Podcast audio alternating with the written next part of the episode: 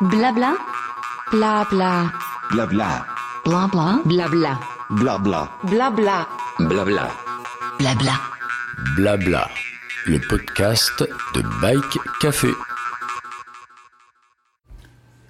Bonjour et bienvenue sur Blabla, le podcast de Bike Café.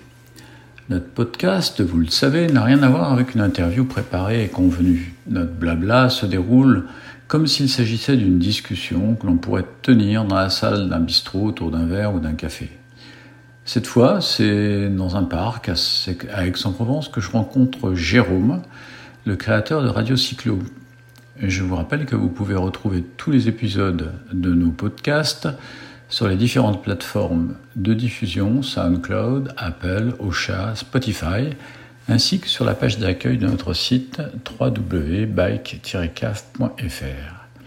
Donc pour ce chapitre 83, je reçois Jérôme Armand, qui revient du Tour de France masculin, qu'il a suivi comme média radio, avec son équipe et leur camion régie.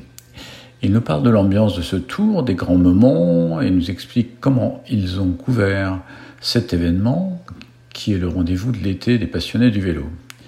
Je vous laisse écouter Jérôme, qui a encore en tête des images de foule le long des routes et d'exploits des coureurs vécus sur les routes de France et d'Espagne. Bonjour Jérôme, tu reviens du Tour de France. Hein. Jérôme, vous le connaissez tous, Radio Cyclo maintenant est écouté un peu partout. Euh, mais Jérôme, on est à Aix-en-Provence, dans le parc Saint-Mitre, au soleil. Et, il revient, euh, bah, tu es revenu la semaine dernière là, du Tour de France. Bah écoute Pat, euh, ouais, je suis revenu, je suis revenu dimanche. J'avoue un peu, un peu, un peu fatigué parce qu'un Tour de France c'est fatigant, pas autant que, pas autant que pour les, que pour les coureurs évidemment, mais fatigué parce que on a dû faire à peu près 6000 km avec les déplacements, les machins, etc. Mais avec des images plein les yeux, c'est tellement passionnant de suivre une, course comme le Tour de France, qui est, euh, qui est le troisième événement mondial en termes de popularité après la Coupe du Monde de foot et, le, et, les, JO qui auront lieu à Paris en 2024. Mais euh, voilà, c'était sympa et, je trouve, avec mon œil euh, un peu, professionnel mais aussi amateur, que c'était un beau Tour de France. Oui, effectivement, nous, là, moi j'ai suivi à la télévision, mais toi, tu étais complètement immergé dans, ce grand événement. Euh, quels ont été les grands moments pour toi, tes bons souvenirs sur cette, euh, sur cette épreuve qui s'est quand même passée de façon extraordinaire avec deux héros qui se sont battus courageusement avec d'autres qui ont essayé de, de s'interposer, mais c'était enfin, c'était presque, presque dramatique par moments. Alors, quand on, quand on va sur un Tour de France, on, retient plein de choses. Moi, je retiens déjà le public. C'est-à-dire que le, Tour de France ne, perd pas sa popularité. Euh, j'ai souvenir, et c'était peut-être un week-end, mais de l'arrivée à Bordeaux, euh, sur les quais de la Garonne, où il y avait un monde, euh, enfin une foule immense. j'ai souvenir à Clermont-Ferrand, j'ai souvenir de plein d'endroits sur les bords de la route où le public est là. Alors évidemment, avec les enfants, une heure et demie avant que les coureurs passent, avec la caravane pour récupérer le Bob Cochonou et tout le reste. Mais, mais beaucoup de monde, ça c'est un souvenir. Notamment en Espagne, à Bilbao, les étapes qu'il y a eu au Pays Basque, c'était fantastique. On sait bien que les Espagnols sont, sont des fans de vélo, hein, c'est un pays de vélo, ils sont chauds. Et il faisait très chaud d'ailleurs, mais, mais euh, beaucoup beaucoup de monde à Bilbao et ailleurs. Donc ça, ça c'est vraiment ça. Après, au niveau sportif, euh, j'ai des souvenirs. Alors on va, on va parler de la bagarre entre, entre, entre Pogacar, et Vingegaard. C'est qu'à un moment donné, alors il y, a eu, il y belle bagarre dans les Pyrénées. Super belle bagarre dans les Pyrénées. Et après, j'ai souvenir, alors je sais plus sur quelle étape, où Pogacar, euh, je crois que c'est au, au Puy-de-Dôme, un monde aussi au Puy-de-Dôme euh, immense. Un petit, un, petit bémol toutefois, dommage, bah, le public était interdit sur la montée du Puy de Dôme. Ah oui, sur la montée Et finale, euh, alors tout le monde, euh, alors tout le monde était déçu d'ailleurs parce que alors il n'y avait pas de public, mais dans tous les suiveurs, dans tous les spectateurs, en disant euh, ah ben on est déçu de l'arrivée. Alors je rappelle que les gens se rappelaient que euh, de, 1962, je crois, ah avec euh, Anquetil Poulidor. Il faut rappeler que euh, Poulidor est arrivé troisième et Anquetil cinquième de cette étape. Mais tout le monde pensait que ça avait été le duel au sommet pour la première et deuxième place. C'était pas vrai. Et là, c'était pareil, c'est-à-dire que les gens s'attendaient à voir Pogacar, Vingegaard monter machin sur un duel pour la première place au coude à coude machin. et en fait, euh, bah, ça a fait comme, euh, comme à l'époque dans Kiel et Poulidor. Sauf que là, bah, Pogacar, il a mis des attaques. Mm. A fini par céder. Mm. Pas énormément, mais sur une ou deux étapes, on s'est retrouvé avec, au classement général, euh, une, Une un écart de ouais. 7, ou, Ouais. 7 ou 8 secondes Ouais, avec les ça. bonifications, machin, les arrivées, etc. Et là, tout le monde a dit, ça y est, ça y est, c'est fini. Et derrière, bah, a retrouvé les ressources. Et moi, ce qui m'a marqué, c'est que le gars ne s'est jamais affolé. Mm. Donc c'est, c'est, c'est la race des grands coureurs, évidemment, hein, de Ouais, jamais s'affoler, avec une équipe euh, Jumbo-Visma euh, Ouais, bon, un qui, était, imposante. ouais. qui était imposante, évidemment. Mais le gars s'est jamais affolé. Et derrière, bah, ce, qui est, ce, qui est, ce qui est totalement incroyable, c'est que c'est qu'il met à, il met à, comment, à sur le contre-la-montre avec la côte de Domancy à Salanches. là. Il écrase Euh, il écrase tout avec la côte de Domancy à, à Salanches, Mm. euh, où Bernard Hinault était devenu champion du monde en 1980. Mais il remet, je crois, 1 minute 38 ou 1 minute 48. Donc ça. Ouais, ça, donc, euh, ça pour on toi, dit, c'est c'est grand moment. ça, la ça, fois, ça, on dit c'est le grand moment. Puis après, euh, dans, dans- dans l'autre étape où il, il lui a remis 5 minutes. Mais ça, c'est le grand moment. Ce qui est quand même, ce qui est quand même euh, formidable, je trouve, c'est que, euh, c'est que Pogacar, il fait un super temps. Mm. Ouais. Il n'est pas dans un jour sans. Ouais. Il fait un super temps. ouais. Sauf que l'autre, il lui met. Oui, oui, il fait Et il des- lui met- euh, il lui met On le d'entrée. voit par rapport aux autres euh, coureurs qui ont suivi ces deux grands champions, euh, qui a- tous les deux ont fait des, des temps Tous exceptionnels. les deux ont fait super temps. Je crois que le, le troisième est, à, est bien derrière, encore Ouais, plus, à 5 minutes. ouais. Mais, mais euh, ce qui est. euh, alors évidemment, il y, il y avait du monde, mais euh, sur ce contre-la-montre qui est parfaitement géré, premier, premier, il y premier, avait temps, quand même ces premier temps intermédiaire, il lui met quand même. changement de vélo Alors, qui m'ont un On va y peu- revenir. Ouais, parce Mais que- premier temps intermédiaire, il lui met 16 secondes. Mm.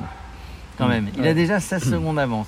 Deuxième temps intermédiaire, ça doit être doublé, ça doit Ouais, faire ils 30. sont toujours sur les vélos euh, Et aéros, après, là. et après il ils sont sur les vélos aéros tous les deux. Euh, Vingegaard ne change pas de vélo, Mm. Pogacar change. Déjà, ça lui fait perdre 30 secondes. Mm. Mais quoi qu'il arrive, il y avait, il y avait quand même une minute entre les deux. Donc moi, je trouve que le, le voilà, le, le- le- le- Non, mais la différence, elle se fait sur cette étape-là. Et après, l'autre, il a plus le moral. Ouais. Et il prend 5 minutes sur Ouais, une étape derrière dans on les Alpes, tous- je sais plus On a tous vécu cette dramaturgie et toi, effectivement, euh, tu l'as vécu euh, de près, euh, ce qui était intéressant. Donc, tu évoques à la fois cette ferveur populaire que tu as pu euh, constater, comme nous, en regardant le petit écran, on a vu tout ça. Et voilà, c'est formidable. Et c'est à côté, donc, tu as pu euh, un petit peu approfondir, parce que donc, euh, votre mission sur euh, Tour de France, Radio Cyclo, Radio Sport, tu nous parleras tout à l'heure l'évolution de, ta radio, c'était quand même aussi de, de voir des gens au-delà de la de- enfin, du, du parc du parc des professionnels. Alors on les voit, alors on, on- on les, on les voit évidemment. Il y a juste un truc que je veux rajouter, c'est quand tu es sur le bord de la route, que les coureurs soient en descente. Nous on les a vus sur toutes les étapes, Mm. que ça soit un peloton groupé, que ça soit des échappés, que ça soit tout ça. À un moment donné, qu'ils soient en montée, qu'ils soient en descente, qu'ils soient en plat, on n'imagine même pas la vitesse à laquelle ils roulent.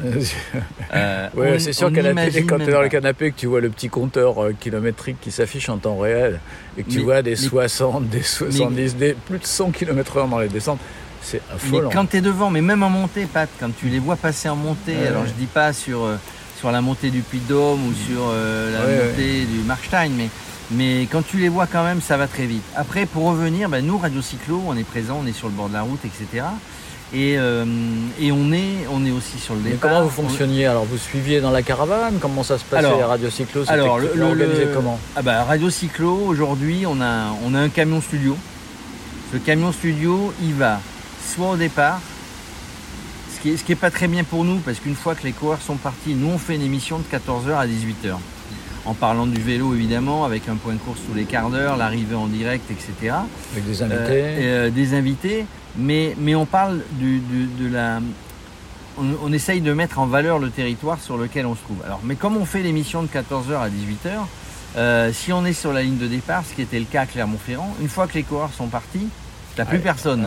Donc ça c'est embêtant. Donc en gros, on est soit sur l'arrivée, soit, euh, soit une ville intermédiaire. On négocie avec une ville, on négocie avec un office du tourisme, on négocie avec un récoltant de vin. On était à Poligny avec un récoltant de vin euh, pour être dans sa course sur son parking. Mais en gros, parce qu'on est dans les derniers tiers de la course, c'est mieux parce parce qu'on peut faire l'émission en suivant la course, en ayant du monde qui est encore là pour suivre la course, etc. Sur des écrans géants et tout ça. Donc le dispositif il est là. En même temps, on a des gens le matin pour faire des interviews sur la ligne de départ. Et en même temps, on a une personne, voire deux, sur la ligne d'arrivée pour commenter l'arrivée en direct et derrière aller faire euh, euh, les interviews, euh, ce qu'on appelle dans le jargon faire des sons, euh, pour faire des interviews sur la ligne d'arrivée. Et là, bah, il y a toute la presse, il y a la zone mixte où on peut aller, des fois elle y est, des fois elle y est pas. On n'est pas toujours autorisé. Mais en tout cas, bah, tu te retrouves avec des gens d'RTL, de la TV néerlandaise, de la télé euh, espagnole. Et là, tu fais les interviews. Alors souvent, c'est des interviews groupées. Il y en a un qui pose des questions, il y a tous les micros qui sont tendus. On voit bien ça à la télé. Mais au moins, tu ils, quand ils sont prêts à rentrer dans le bus, tu as vraiment les réactions à chaud de les réactions à chaud des coureurs, des directeurs sportifs, des kinés, enfin tous les gens. Euh, Donc ça, euh, c'est- très Radio Cyclo, intéressant. c'était un petit peu le petit poil à gratter au milieu de tous ces grands médias, donc du coup, euh, Radio Alors oui, oui, oui. Alors j'enlève juste grands médias parce que moi, moi je, oui, ce sont des grands médias. Bon, Enfin, Nous, des, mé- des médias, euh, je dirais. des euh, médias internationaux, des, internationaux des- des- connus, des- euh, dinosaures. depuis des des- années, puisque bon, Radio Cyclo, quand même pas. Alors, Radio euh, Cyclo- Ça commence à être connu, mais. euh, ne, se ça- met, ne se met pas à ce niveau-là. Mais, mais je dirais, on est média. On peut pas dire qu'on est grand média, on peut pas dire qu'on est petit oui, média ça, non plus. ouais. On peut pas dire. Mais l'intérêt, Patrick, aujourd'hui, c'est que c'est comme By Café, c'est qu'on est reconnu comme média. Hmm. C'est-à-dire que pour les gens que tu vas interviewer, il n'y a pas de petits médias, il n'y a pas de grands médias. Ouais, Il y a un micro. Il y a un média, il y a un micro, il y a une caméra, et tu vas poser des questions intéressantes. Le but de poser les questions et d'avoir les réponses, c'est pas pour toi qui a créé Radio Cyclo by Café, c'est pour donner des réponses intéressantes aux gens qui t'écoutent, Mm. quel que soit le nombre de gens qui t'écoutent. Ouais, des gens qui te suivent. Euh, ça. des gens qui le suivent, et ben nous aujourd'hui Radio Cyclo, on est capable de faire la même chose que des grands médias, comme tu dis, Oui, avec les mêmes Euh, moyens. avec les mêmes, avec les mêmes moyens. Des fois, des moyens supérieurs. Euh, voilà, donc euh, quand on est installé des fois sur des, à des endroits, bah, il y, a, il y a- il y a souvent France Bleu parce que euh, parce que France Bleu c'est Ouais, la radio des hein. c'est la radio des régions etc. Donc ils font leur boulot sur place comme nous on fait notre boulot. Et ben ils- quand ils viennent voir un petit peu notre matériel, quand ils viennent voir nos installations, bah, bah, ils se demandent finalement qui on est parce que ils disent bah vous êtes quand même sacrément bien équipé. Alors Ouais, oui bah on ouais. est sacrément bien équipé pour faire le job. Oui, puis tu avais, euh, des, des contributeurs. euh, Alors de il y a des aussi, contributeurs hein. de renom parce que T'avais des Euh, gens euh, qui, avaient, qui sont un peu connus dans le monde du vélo. ouais alors au début au début on a démarré quand on a fait la première fois le Tour de France là c'était notre quatrième bah il y avait il y avait Fabrice il y avait Michael il y avait Alexis et puis moi on était quatre maintenant on est six voire sept Mhm. souvent sur le sur le dispositif euh, voire 8 avec des gens parce que qui on a? Bah, on est dans le studio en général on est 3 4 il y a Alexis qui est sur la ligne euh, la ligne d'arrivée Euh, moi des fois je passe sur le départ euh, on va faire des interviews bref après avec nous donc sur les 4 heures d'émission on a Étienne Bonamy qui est un ancien rédacteur en chef de l'équipe qui connaît parfaitement bien le vélo Oui, côté vélo. on a aussi un contributeur, quelqu'un que, que les cyclistes connaissent bien, qui est Claude Droussan.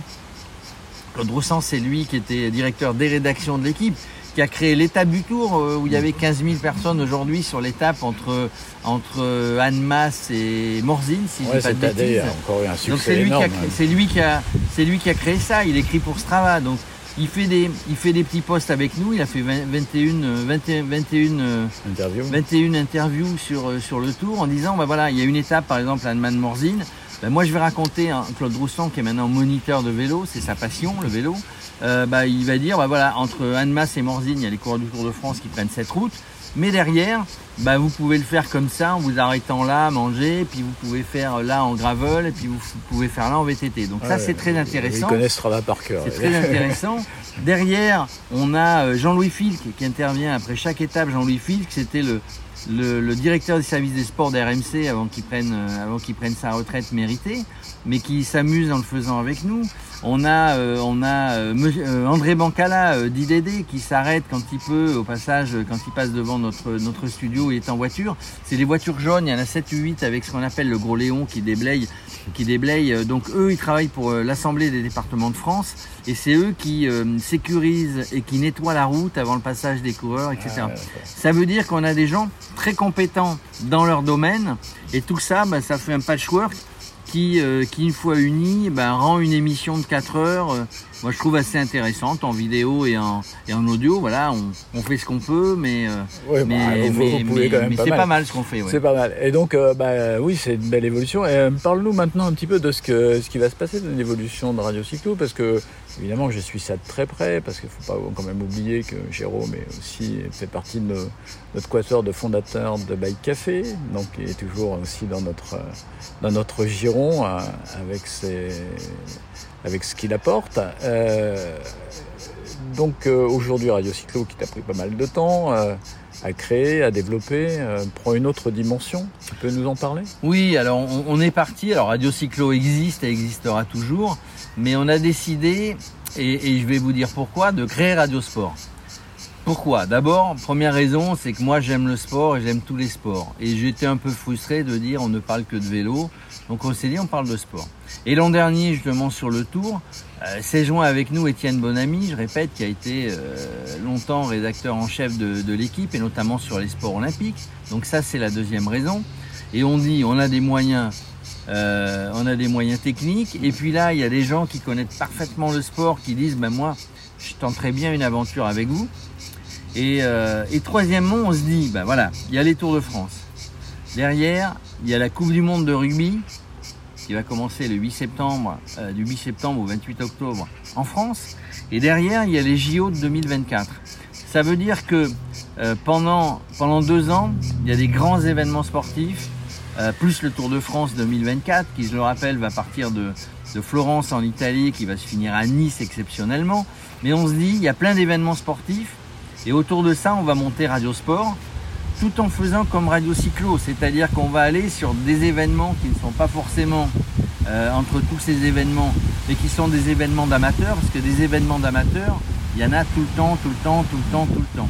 Et on veut continuer à donner la parole à tout le monde, du plus petit au plus grand, et se dire, bah, tout le monde a une belle histoire à raconter, dans tous les sports, aussi bien dans le, dans le handisport, aussi bien dans des sports méconnus. Est-ce que tu sais qu'il y a un mondial de boules euh, bientôt à côté de Toulouse, etc., etc. Donc on veut, on se dit, ben, on, on, on veut élargir à tous les sports. Oui, puis vous Et- n'êtes pas, vous, dans le direct euh, et dans, la, enfin, dans, les, dans les radios qui sont, euh, je dirais, classiquement installées sur des bases euh, où on raconte ce qui se passe de direct. Vous vous élargissez, vous, vous Alors allez, on élargit, vous on, allez sur, les, sur les bords, enfin, je vous allez veut- chercher des on- choses. On veut aller derrière Ouais.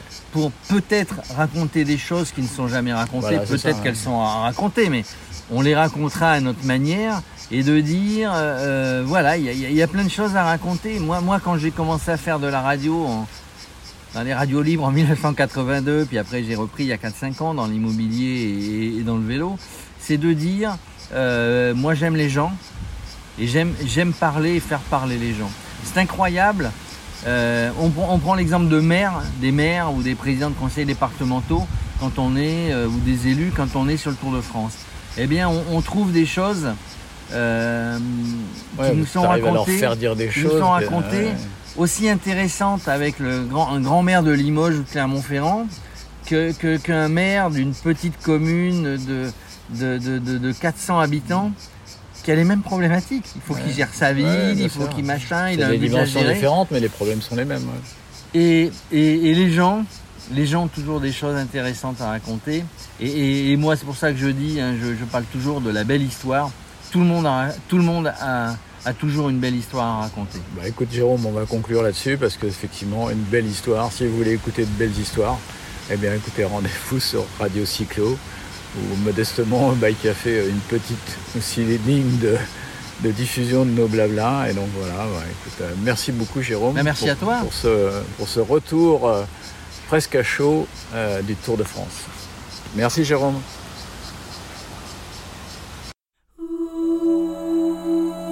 Blabla, le podcast de Bike Café.